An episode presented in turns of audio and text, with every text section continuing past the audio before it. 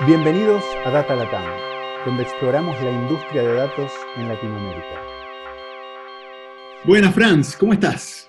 Muy bien, Diego, muchísimas gracias. ¿Tú cómo estás? ¿Qué tal ese confinamiento? ¿Lo estás sobreviviendo?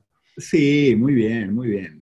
Y aparte, muy emocionado porque pocas veces tenemos CEOs de high tech eh, en robótica de Silicon Valley en nuestro podcast, ¿no? No sé qué pensás vos, Franz. No, yo estoy, eh, estoy fascinado. Hola, Florian, qué bueno tenerte aquí. Un gusto, muchísimas gracias por invitarme a su espacio y a su podcast. Un lujo para nosotros. Florian, te conocemos hace un tiempito, hemos seguido lo que, que estás haciendo con el tema de RobOps. Ahora hablaremos un poco de Inorbit, pero antes para empezar y para que la audiencia te conozca, ¿por qué no, nos contás dónde estás en este momento? Y bueno, y, después vamos a ir a cómo llegaste hasta donde estás en este momento, pero ahora ¿dónde estás? Bueno, estoy, les hablo desde el, corazón de Silicon Valley, acá, eh, a menos de dos kilómetros de donde está Google y LinkedIn y lugares así. Este, vengo, vivo acá desde hace bastante tiempo, eh, supongo que como podrán escuchar en mi acento, eh, originalmente de Argentina, eh, pero hice casi toda mi, mi carrera en, Silicon Valley y este, acá también estamos con restricciones de movilidad, pero de a poco se van este, relajando, así que estamos disfrutando de este tiempo californiano. Buenísimo. Y hoy en día sos el CEO de Inorbit y en un ratito vamos a hablar de eso, pero ¿por qué no nos contás y que la audiencia entienda un poco de dónde venís, qué, qué hiciste, de qué te graduaste, cómo, en qué trabajaste, un poco para que sepan tu contexto? Sí, cómo no. Mi origen es este, así, mi origen profesional es en ingeniería, este, siempre fascinado por la tecnología de punta. Eh, empecé haciendo investigación eh, y este, investigación aplicada eh, en laboratorios industriales, de, research industrial, trabajando en, mucho en, este, media, este, empezando con las, los comienzos de, lo que ahora es tan común en, cuanto a streaming de, video, pero que en su momento era como un gran avance eh, tecnológico. Y eh, en algún momento eh, tuve como una observación, así como ingeniero, que era, inicialmente, cuando empecé, mi idea medio naive era que la mejor tecnología iba a ganar. Y después la práctica creo que nos muestra que muchas veces no es así, entonces me, surgió la inquietud de cuáles eran esas otras dimensiones, como que yo no, no entendía o no veía bien. Eh, entonces me fui eh, acercando más a los aspectos del negocio. Eh, en mi caso hice un, MBA en, UC Berkeley y hice la transición de, de trabajo así de ingeniería a lo que acá se llama product management. Y product management es un rol donde estás como sos el vínculo entre el cliente y el negocio y la tecnología. Entonces tenés que poder, eh, de alguna manera, como hablar dos idiomas distintos eh, y ser un traductor. Em, y bueno, vengo trabajando en eso a lo largo del tiempo, en distintas empresas, algunas este, que supongo que eh, eh, algunos de tus oyentes habrán oído mencionar, como Microsoft y Facebook y eh, Adobe. Y por otro lado, también trabajando en startups, este, algunas más conocidas que otras. Y eso, eh, a lo largo de un camino que no es una línea recta, me llevó a trabajar en lo que estoy haciendo ahora, que es InOrbit. Buenísimo. Y conociendo un poco de tu, de tu pasado, un pasado limpio, ¿no? Que suena raro eso, pero conociendo un poco de tu pasado y esto que mencionaste de tu rol de product manager y siendo este un podcast en el cual tocamos temas de datos, ¿Puedes contar algún ejemplo, algunos casos en los cuales en el ciclo de desarrollo de producto, de software, el rol de datos tiene un rol importante? ¿Y cómo es ese rol y cómo juega dentro del flujo de desarrollo de producto? Sí, mira, te diría, em, empiezo con algo genérico que es que el, product manager moderno eh, está alimentado de datos y, basa todas sus decisiones eh, en buena medida en, lo que indican los datos. Y los datos pueden ser eh, de distinto tipo, puede ser em, información más cualitativa, pero cada vez más eh, se usan métricas eh, que pueden ser del negocio, pero también del producto en sí. Eh, por ejemplo, mucha gente piensa de pronto que la manera de, crear un nuevo producto o avanzar un, un, producto en una nueva dirección, hay una parte de, como de creatividad, que es verdad, pero la realidad es que eh, la manera de reducir el riesgo de estar trabajando en el producto equivocado o en el problema equivocado es a través de datos. Entonces hay muchas técnicas de, validación, eh, de experimentación. Eh, cuando tenés un producto, por ejemplo, mencioné mi experiencia en Facebook. Facebook tiene una infraestructura impresionante de datos a la cual como product manager uno tiene acceso y donde se pueden hacer cosas como, eh, digamos, supongo que muchos conocen el tema de A-B testing o ABM, que es cuando tenés varias opciones. Eso es este, una parte fundamental de cómo un product manager moderno en tecnología trabaja. Eh, y después, independientemente del tipo de producto. Después hay otro nivel que es productos donde los datos son centrales. Eh, y si querés te cuento de, un ejemplo de, algo que, hice en, una empresa anterior donde los datos eran, eran la parte, eran el producto de alguna manera. Uy, dale, dale, dale. Bueno, eh, yo trabajaba en una empresa que eh, ahora fue adquirida, o sea que no existe más como empresa independiente, pero que era una plataforma de video. O sea, si alguien quería hacer, vamos a decir, su propio Netflix o su propio Hulu, en lugar de tener que hacer todo de cero, venían a nosotros y era una plataforma para hacer streaming de video a gran escala. Teníamos 200 millones de usuarios mensuales, o sea, realmente de gran escala, pero era B2B, eh, con lo cual como consumidor uno podía ver la, marca eh, final, ¿no? No sé, ESPN, por ejemplo si te gustan los deportes. Eh, entonces, este, esta plataforma cloud recibía volúmenes increíbles de datos, este, billones de analytics pings por día, billones con, con B. y esos datos se usaban principalmente, imagínate que, sos una empresa que está produciendo videos, una cosa que te puede interesar es saber si cuáles de tus videos se están viendo más o cuáles de esos videos eh, se ven hasta el final o en qué lugar de un video la gente deja de, mirar, abandona. Sea, un montón de, información súper útil, eh, pero pensado más en el tema de cómo yo como productor de contenido puedo mejorar eh, el rendimiento o el uso de, ese contenido.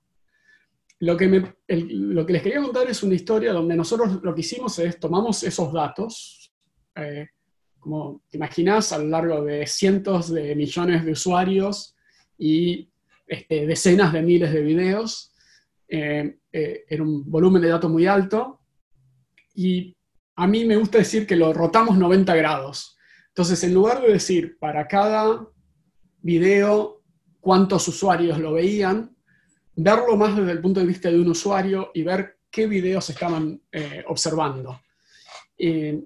y a partir de eso, lo que podemos hacer es un sistema de recomendaciones que es un, área, vamos a decir, tradicional en Machine Learning, este, eh, parecido, vamos a decir, para, para, los oyentes a cuando uno va a Netflix y dice, ¿por qué viste esta película? Acá hay estas otras películas que te pueden interesar. O en Amazon, cuando dice, ¿por qué compraste este producto? Otra gente compra estos otros productos. Eh, son distintos eh, algoritmos, como collaborative filtering y, y, y, por el estilo. Entonces lo que hicimos nosotros era eh, armar un modelo del interés de cada usuario eh, a, través de muchos de estos proveedores distintos de video. Eh, y entonces armamos un, modelo de intereses. Por ejemplo, alguien puede estar muy interesado en, no sé, en básquetbol y en noticias acerca de Latinoamérica y en otro tema. Entonces nos podíamos armar un modelo eh, y después hacer predicciones eh, de qué otro video puede llegar a ser interesante para esa persona. Eh, y lo que, digamos, para mí lo más interesante de esta historia es justamente que los datos ya existían y lo que hicimos es usarlos de una manera diferente y, y, generar valor de otra manera y para otra gente. Ahora yo como, como no como productor, sino como consumidor de video, eh, el valor que, que, yo obtenía era ver otros videos que me pueden llegar a ser interesantes. Eh, y eh, esto también, a su vez, esto es medio meta, pero unas cosas que veíamos es qué métricas podíamos usar para saber si estábamos haciendo bien las cosas. Y entonces una de las métricas que elegimos es, eh, eh, es una métrica de engagement, donde eh, lo que querés es reducir el abandono. Cuanto más tiempo la gente está mirando videos, más oportunidades hay de, no sé, de mostrar publicidad o lo que sea. Entonces, alguien que mira durante, no sé, dos minutos es una cosa, si mira durante 20 minutos, te puedes imaginar cómo es mucho más valioso. Eh, entonces usábamos como nuestro, lo que se llama el North Star Metric, ¿no? una métrica que, que te ayuda a tomar decisiones, era justamente esta idea de, engagement con, con, el contenido. Muy bueno, muy bueno, Che. Eh, y tal vez para cerrar esa anécdota de este caso, de esta empresa o de lo que hacían, eh, ¿cómo, ¿cómo, era tu, tu interacción, sí, como product manager con el equipo de data, eh, tal vez como para dibujar para los científicos de datos o los analistas de datos que estén escuchando esto, cómo, cómo suele ser en ese tipo de empresas el, el rol de la persona que está viendo los datos, es, era parte de otra organización, era parte del equipo de producto, eh, ya con eso pasamos al próximo tema. Sí, nosotros trabajábamos con el, el modelo así típico de acá de Silicon Valley, donde eh, el, product manager trabaja día a día con un tech lead, que es el, que, digamos, como el representante del equipo de ingeniería. Eh, y, en ese equipo va a haber gente más orientada a aplicación, gente más orientada a datos, gente más orientada a front-end. Eh, digamos, lo típico es lo que, nosotros llamamos un eh, un equipo de alto, de alto contexto, donde no es por especialidad funcional, sino por el tipo de problema de cliente que estás tratando de resolver. Eh, entonces, en este caso, trabajábamos muy de cerca con,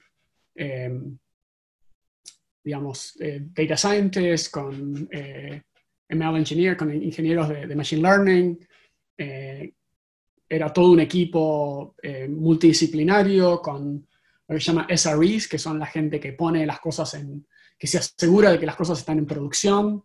Eh, y entonces trabajamos como equipo. Empezamos eh, con, con, esta idea de, de, un, de, rotar los datos 90 grados, como, como, decía yo.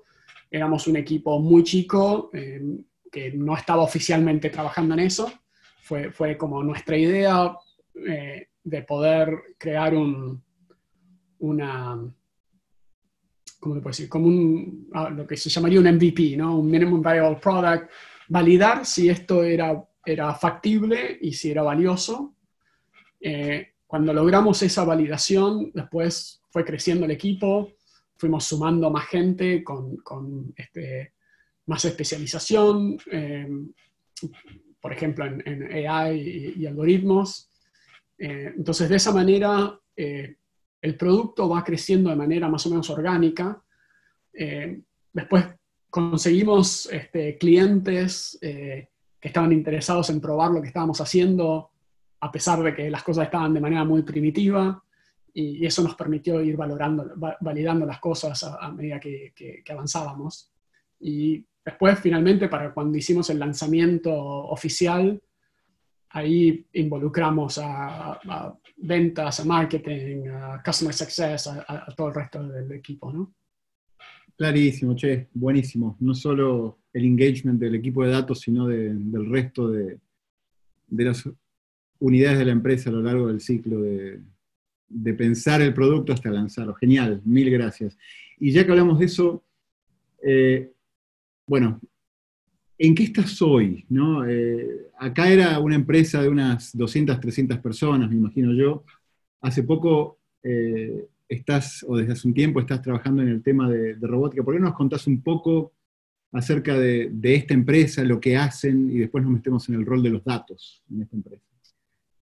Dale, te cuento un poco, empiezo de pronto por, por una, una, especie de revolución que está pasando, eh, que es eh, la convergencia de un montón de, tendencias tecnológicas eh, de los últimos, diría, 10 o incluso 5 años, es el, el, surgimiento de robots inteligentes. lo que quiere decir eso es, sea, están los robots, no sé, que están en las fábricas de producción de autos. Y esos robots, eh, vamos a decir, no, no, para ofenderlos, pero no son inteligentes. Lo único que hacen es hacer la misma tarea, eh, siguiendo el mismo, la misma trayectoria eh, miles de veces. Y lo hacen de manera eficiente. Pero estos robots, por ejemplo, son tan este, poco inteligentes que muchas veces trabajan en una jaula y a pesar de que mucha gente piensa que la jaula es para que los robots no se escapen y se conviertan en Terminator, en realidad la jaula está ahí para proteger a la gente. Porque si uno se fuera a cruzar enfrente de un robot que hace, no sé, que suelda partes de auto, terminaría siendo soldado la persona al, auto, ¿no? Porque el robot no sabe que existís. Eh, pero ahora lo que hay son robots que usan sensores, que usan eh, computer vision, que usan inteligencia artificial para eh, percibir el mundo y para tomar decisiones de manera eh, independiente. Entonces eso es lo que se llama un robot autónomo. Y estos robots, como tienen este nivel de percepción, pueden trabajar en ambientes no estructurados. ¿Eso qué quiere decir? Pueden estar en, en un supermercado, pueden estar circulando por la calle o este, pueden estar en una granja donde hay gente y animales y cosas caóticas, que es el mundo real en el que vivimos, eh, y pueden adaptarse a eso. Eh, entonces es una, como decía, una especie de revolución donde ahora hay estas herramientas, eh, igual dirigidas por humanos, pero que pueden hacer cosas como, por ejemplo, en un, en un este, centro de e-commerce donde se manejan este, millones de paquetes. Eh, hay robots que pueden llevar cajas de una punta del warehouse al otro. Eh, y normalmente tendría que haber alguien que va caminando empujando eso y de pronto son kilómetros este, al día de, empujar carritos. Entonces, si uno puede poner unos paquetes arriba de una plataforma y, decir, bueno, la plataforma ahora va a la parte donde se eh, ponen en paquetes y eso, eh, bueno, genial, le ahorra este, eh, el, castigo físico a un montón de gente. Entonces, lo que hacemos nosotros en, Orbit es ayudar a empresas que están o desarrollando estos robots o usándolos en, todos estos casos que, les mencioné, a hacerlo de manera más eficiente, diría yo, a escala.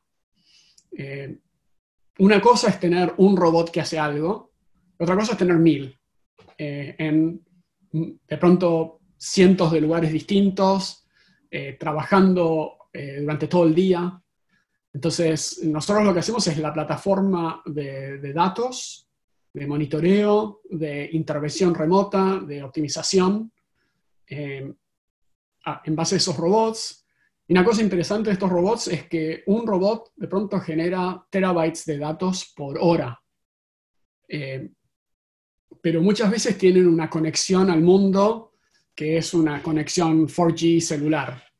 Este, entonces, el tema de, manejo de datos es, este, digamos, eh, es muy distinto de lo que uno puede encontrar en otras situaciones. Por ejemplo, en un data center, este, todas las máquinas están conectadas, tienen eh, eh, electricidad, tienen ventilación, tienen todo eso garantizado y, conectividad, mientras que una flota de robots es como, no sé, como la pesadilla de un ingeniero de data centers, ¿no? Este, entonces requería una, un nuevo approach tecnológico y eso es lo que, lo que hacemos en Enorbit. Wow, que hablas de robots inteligentes y obviamente inteligencia es la capacidad de procesar muchos datos de forma adecuada y, resolver. Y encima ustedes lo están haciendo para que gente o administradores de estas flotas puedan manejar muchos robots. Eh, y una pregunta que me surgió mientras te escuchaba es, debe haber un montón de información que tienen que procesar los robots de forma local y debe haber información obviamente que, que se procesa a nivel, no sé, central en algún lado, ¿no? ¿Hay alguna eh, ¿Qué, puedes comentar respecto a eso? Bueno, justamente ese es uno de nuestros este, desarrollos eh, internos que hemos hecho, eh, lo que se llama el secret sauce. pero sí, estás, totalmente en lo, correcto que, por ejemplo, a ver, muchos de los datos son datos visuales. Tienen, los robots tienen múltiples cámaras y las cámaras son los sensores que usa el robot, entre otros, para percibir el mundo, ¿no? Entonces, usando cosas como eh, visión por computadora, por ejemplo, esto puede detectar un obstáculo o puede eh, ver por dónde tiene que ir el robot. Eh, cuando todo anda bien, esos datos se consumen localmente, ¿no? O sea, hay un algoritmo que corre en el robot que evalúa todos los, los datos de la cámara y, por ejemplo, decide no sé, acá adelante hay un pozo y si sigo me voy a caer. Cuando todo anda bien, funciona así.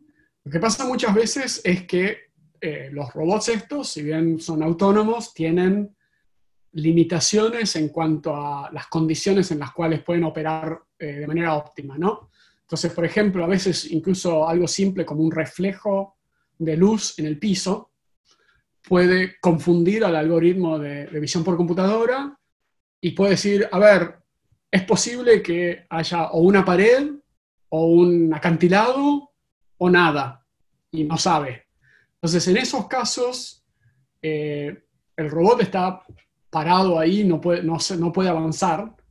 Eh, entonces, una cosa que hacemos nosotros es, en esas situaciones eh, donde el robot no puede funcionar autónomamente, exportamos o hacemos visible toda esa información eh, para que, por ejemplo, un operador remoto pueda tomar la decisión y decir, ah, no, no, esto fue un falso positivo, sigamos. Entendido. Wow. Súper interesante. ¿Y podés contar un poco cuáles son las industrias en las cuales hoy en día esto es más relevante y cuáles son las industrias en las que, las que siguen, digamos, en, la lista de las que se van a ir eh, metiendo cada vez más en tener flotas de robots inteligentes? Sí, mira, lo que estamos viendo es, de pronto cuando la gente se imagina robots, eh, sobre todo que esto es un podcast y no podemos mostrar imágenes, de pronto se imaginan, no sé, los robots de las películas que parecen una persona, ¿no? Los robots humanoides.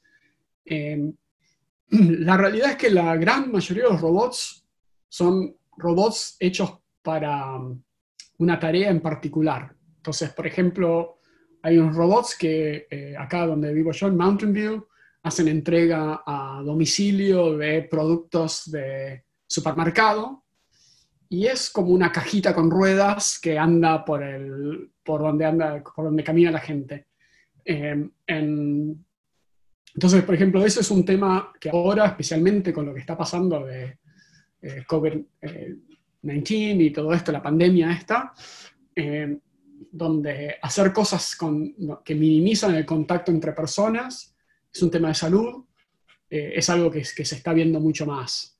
Eh, otro ejemplo es en, logística, ¿no? Eh, o sea, cuando uno pide un producto por e-commerce, ese producto pasó por un montón de etapas intermedias y hoy, por ejemplo, lo tocaron muchas manos, digamos, ¿no? Entonces eso es, es ineficiente, con lo cual ya había bastante trabajo en cómo hacer que la gente haga las cosas que puede hacer mejor y los robots hagan las cosas que pueden hacer mejor. Eh, pero eso, como te imaginas, se está viendo acelerado mucho más. Eh, ahora, otro tema también relacionado con la pandemia es el tema de limpieza, ¿no? O sea, imagínate estar en un Walmart, que son gigantes, y cuando uno va y el piso está limpio todos los días, ¿cómo pasa eso? Y es porque de noche hay alguien que lo limpia. Bueno, imagínate que ahora en lugar de alguien hay una máquina que anda sola y limpia los pisos para que al día siguiente esté todo limpio. Eh, entonces, eh, de vuelta, le agrega, eso es, útil en, caso general, pero le agrega un nivel de, urgencia y de necesidad eh, por el tema de reducir superficies que puedan este, cargar el, virus, etc. Esos están hoy en día.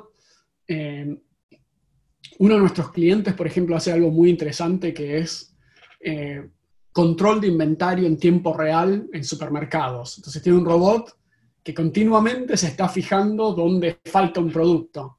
Y no sé si alguien alguna vez fue a buscar, no sé, el cereal preferido al supermercado y cuando llega al lugar no está, eh, sabemos que es, este, a veces uno se va a buscar el cereal preferido, ¿no? Este, entonces, imagínate que puedas prevenir eso y anticipar cuando eh, un producto está eh, bajo y hay que reponerlo. Esos son usos reales del día de hoy a escala con cientos o miles de robots ya funcionando. un área que se viene me habías preguntado eso. Eh, voy a mencionar dos. Uno es agricultura y el otro es construcción. Pensá que estas son áreas que no han recibido demasiada transformación digital. Este, de pronto en construcción, no sé, los planos ahora son digitales y hay modelos de planeamiento, pero imagínate robots que puedan hacer algunas de las tareas. Eh, estamos a muchas décadas de apretar un botón y que los robots hagan, no sé, impresión 3D de un edificio, eh, pero hay tareas puntuales que se pueden ir eh, como derivando o delegando a robots. Y, la manera de pensar en, estas cosas es, no sé, los edificios esos de decenas de pisos no están hechos con con un martillo y un serrucho. Están hechos con herramientas, con grúas, con, este, no sé cómo se dice en español, nail guns, este, pero, em, y sería como impensable hacer esas grandes construcciones con tecnología de 1930.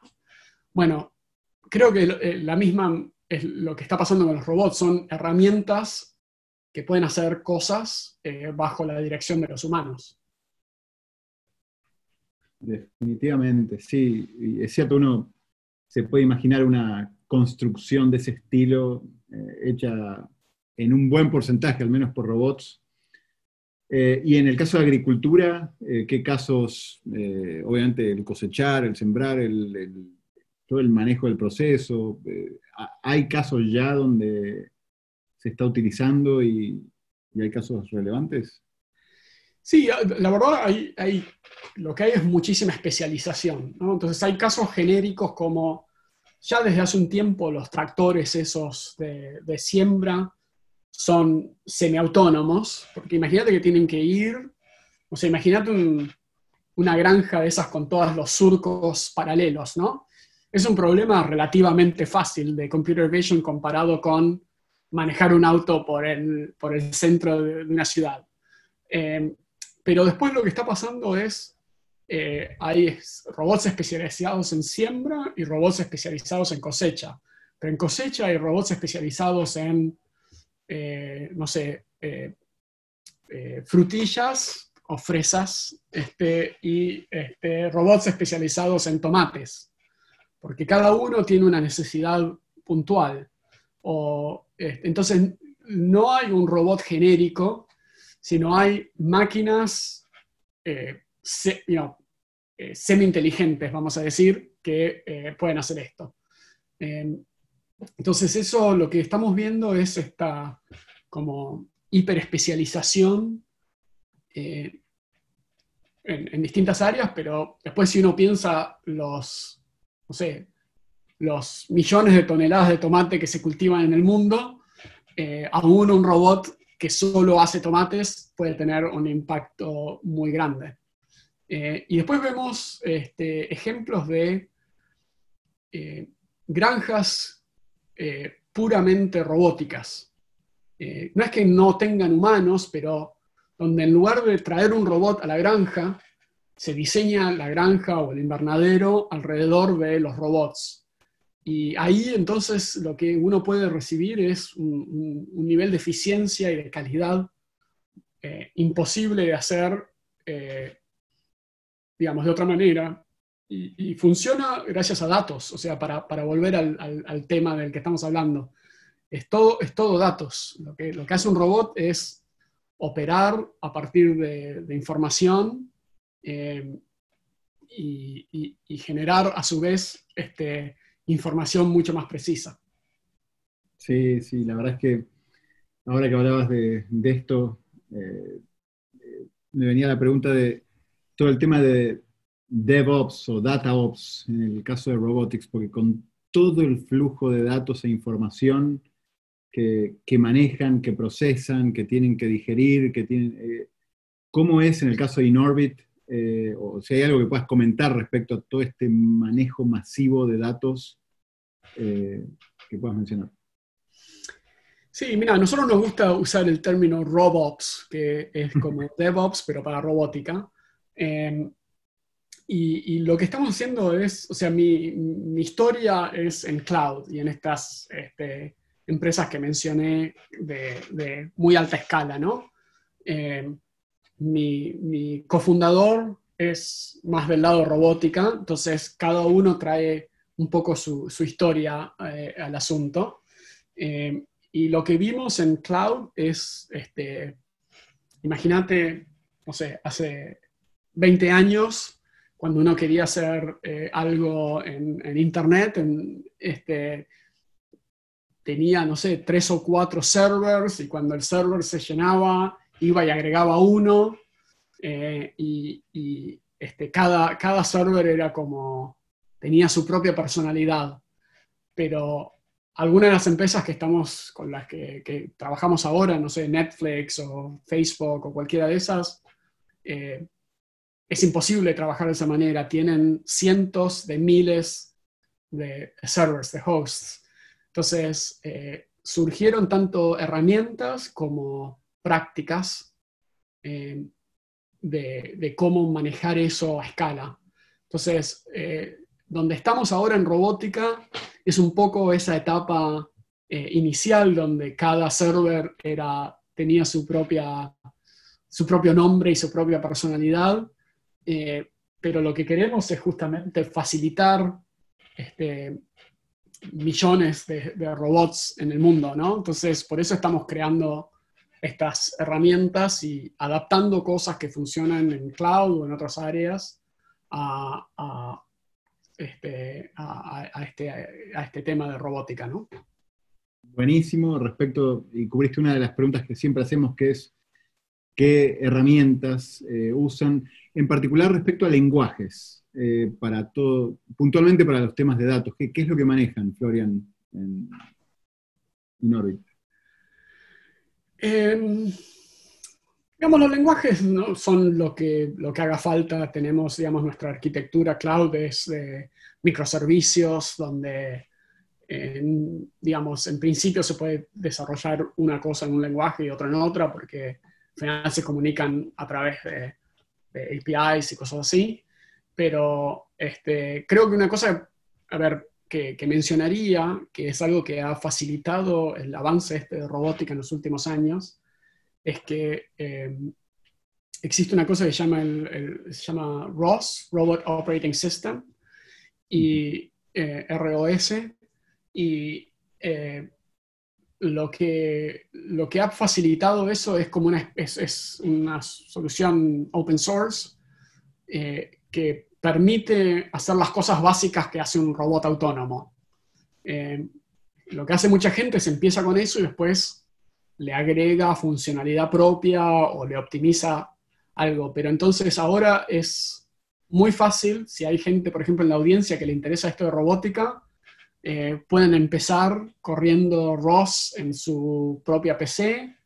Después hay este, kits para, robots así este, chicos eh, y, usando estas herramientas eh, hace que la cantidad de, el esfuerzo inicial para poder hacer que un robot haga algo útil, de pronto antes hubiese sido cinco años y ahora es no sé, meses o semanas incluso, ¿no? Para tener algo, algo andando, un prototipo andando. Entonces, eh, eso creo que ha sido un, avance muy importante en, la comunidad robótica. Sí, sí, sí, sí. Sabes que te escucho hablar y, me encantaría tener esta conversación con este amigo en común que tenemos, Ian Roth, acerca de, del futuro y cómo, cómo lo ves mencionado un montón de cosas de cómo es el futuro y cómo la robótica eh, va a impactar ese futuro. Lo hablaste mucho a nivel de, industrias.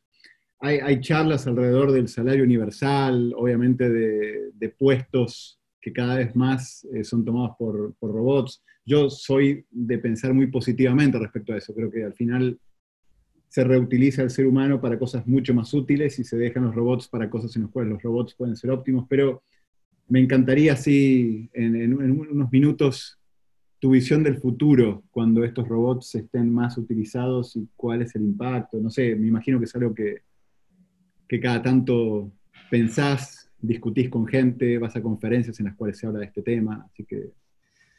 Sí, justamente nosotros hemos, este, creo que vemos nuestro rol eh, en Inorbit no solo para resolver estos problemas puntuales los que estábamos hablando recién, sino como para avanzar el, uso de, la robótica para mejora de la humanidad. Este, y en nuestro blog hemos escrito bastante, eh, es inorbit.ai eh, barra blog. Este, ahí hice una mezcla de, cuatro idiomas distintos, perdón. Este, eh, y una cosa, por ejemplo, que, que escribimos a comienzos de marzo, cuando recién estábamos empezando a entender el impacto de esto, es eh, justamente el, tema de que estar al aire libre, estar afuera, eh, es peligroso, te puede matar. Eh, y, y, esto no es una cosa nueva, o sea, creo que mucha gente ya se olvidó, pero en enero y febrero hubo unos incendios muy fuertes en Australia, donde eh, aún si uno no estaba en la zona directa, el aire era peligroso. Este, eh, hemos visto cada vez más, este, no sé, con cambio climático, con distintas cosas. Eh, entonces, lo que nosotros anticipamos es que más trabajos se van a poder hacer a distancia, desde un lugar seguro, la casa de uno, por ejemplo, y, vamos a interactuar con el mundo a través de robots. Entonces, de pronto un, trabajo del futuro que nosotros anticipamos y venimos de, vuelta hablando de esto de hace bastante, es eh, como ser un supervisor de robots, ¿no? Eh, tu trabajo es tener robots de pronto en otro continente, ¿no? Que están eh, cosechando o moviendo paquetes o lo que sea y que pueden de alguna manera combinar lo que puede hacer bien el robot con lo que puede hacer bien la gente. Eh, y bueno, quizás eso quiere decir no vamos tanto a la oficina. Este, creo que acabamos de sobrevivir en muchos países varios meses de no ir a la oficina y las cosas funcionan, pero eh, hay ciertos trabajos donde eh, hoy en día la gente se tiene que exponer, tiene que exponer su propia salud y la salud de otros para poder hacer su trabajo. Imagínate que lo puedas hacer de manera más segura desde tu casa. Eh, así que creo que va a haber, vamos a ver eh, en los próximos 20 años, no solo relacionado con, con COVID, pero sino con, con, tendencias sociales y macroeconómicas, creo que vamos a ver unos cambios muy grandes en, en las eh, costumbres de, la gente. Qué, interesante, la verdad que estar en esta industria y haciendo lo que ustedes están haciendo para permitir esa administración de múltiples robots en múltiples lugares por gente, y, de hecho, y por gente no hiper sofisticada, ¿no? porque me imagino que hoy en día los grupos que manejan robots y todo esto son PhDs, ingenieros, y lo que ustedes están haciendo es habilitando que eh, y, lo voy a decir en buen tono, gente normal pueda administrar estos robots. Y, una pregunta que siempre hacemos para ir cerrando, Florian, es eh, la siguiente, ¿no? Es, ¿cómo haces para mantenerte al día? Pero en tu caso en particular, creo que es, dado que más que mantenerse al día, ustedes están haciendo ese futuro, es, ¿cómo hacen ustedes para no solo mantenerse al día, sino influenciar ese futuro? ¿Y cuáles son los foros en los cuales se está hablando ese futuro del cual hablabas ahora? Y mira, a mí yo siempre fui este, un lector eh, voraz, incluso diría omnívoro, leo todo el tiempo de todos lados este, eh, y me interesa desde cosas así, obviamente, de robótica y de empresas, como de estos este, cambios de, a nivel de sociedad y eso. Eh, lo que estamos viendo es una convergencia de un montón de temas, con lo cual la manera de, entender lo que está pasando no es leer una cosa, sino leer muchas y tratar de eh, integrarlas en la cabeza y, anticipar, ¿no? Para dónde van. Eh, y una cosa que hacemos es, como te, como te decía, nosotros, este, nuestra motivación es avanzar estos, eh, estas ventajas para, para la humanidad. De hecho, nosotros tenemos un objetivo como empresa que es este, manejar un millón de robots y que ese millón de robots impacte de manera positiva a un billón de personas, a mil millones de personas, ¿no? Em, y, ese impacto puede ser con comida más segura, eh, más confiable, o vivienda, o trabajo. Eh, entonces, eh, creo que eso es lo que, lo que nos motiva, es cómo integramos todo eso, y lo que hacemos es eh, compartir nuestras ideas, no, no, no son para nosotros y, o de nosotros, sino son eh, avanzar eh, a toda la humanidad en esta dirección. ¿Y hay algún foro, digamos, cuál es el, no sé, el, grupo o los grupos en los cuales se discute esto en este momento y es Inorbit parte de esa discusión? ¿Cómo, cómo se aseguran eso? Sí, o sea, en, temas de robótica, no sé, por ejemplo, nosotros somos miembros de una agrupación que se llama Silicon Valley Robotics, donde hay gente, bueno, obviamente de acá, de, Silicon Valley, que se junta de manera regular. Ahora lo hacemos este, de manera remota. Hemos publicado eh, artículos ahí, por ejemplo, cómo los robots pueden ayudar eh, en, la respuesta a la pandemia. Eh, también hay conferencias de robótica eh, y lo que estamos viendo, que me parece muy interesante, es que eh, ahora eh, estas cosas se están difundiendo. Entonces, por ejemplo, en una conferencia de logística, hay anuncios de robótica, porque es una de las tecnologías más importantes. Entonces, eso es como, no sé, cuando antes había conferencias de, de, no sé, de mobile, y todavía existen, pero ahora tecnologías móviles están en todos, en, todos. El, impacto ha sido, eh, ha, dejado de ser un nicho. Entonces lo que vemos es esa tendencia en los próximos 5 a 10 años es que los robots van a dejar de ser el área de robótica y van a ser una parte integral de todas estas otras industrias. Bien, no, mira, clarísimo y de nuevo, creo que podemos hablar horas de estos temas, algún día haremos un follow-up. Tal vez si alguien en la audiencia quisiera contactarte o contactar Inorbit, eh, ¿cuál es la mejor manera de hacer eso, Florian? Totalmente, creo que hay dos cosas que, recomendaría. Uno es este, nuestro blog, como dije, eh, inorbit.ai barra blog, ahora lo dije todo en un solo idioma. Este, eh, si quieren aprender o, entender lo que estamos pensando.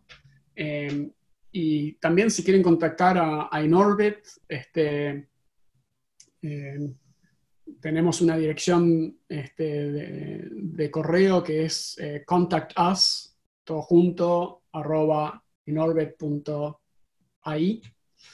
Así que este, cualquiera de esos se pueden contactar y, es algo que a mí me, encanta eh, tanto ayudar a gente que está empezando en el área de robótica y, quiere entender, como a gente que ya tiene robots a escala y quieren saber cómo llegar al próximo nivel.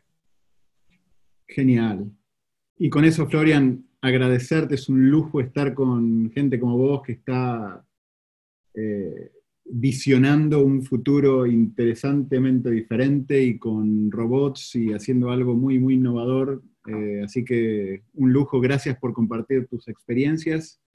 Y bueno, espero que pronto podamos hacer un follow-up cuando ya eh, Inorbit haya llegado al próximo nivel y nos contás un poco cómo, cómo ha evolucionado este mundo de la robótica. Pero nuevamente, muchísimas gracias por tu tiempo. Mil gracias a ustedes por dejarme participar y quizás la próxima vez les mando un robot en representación mía.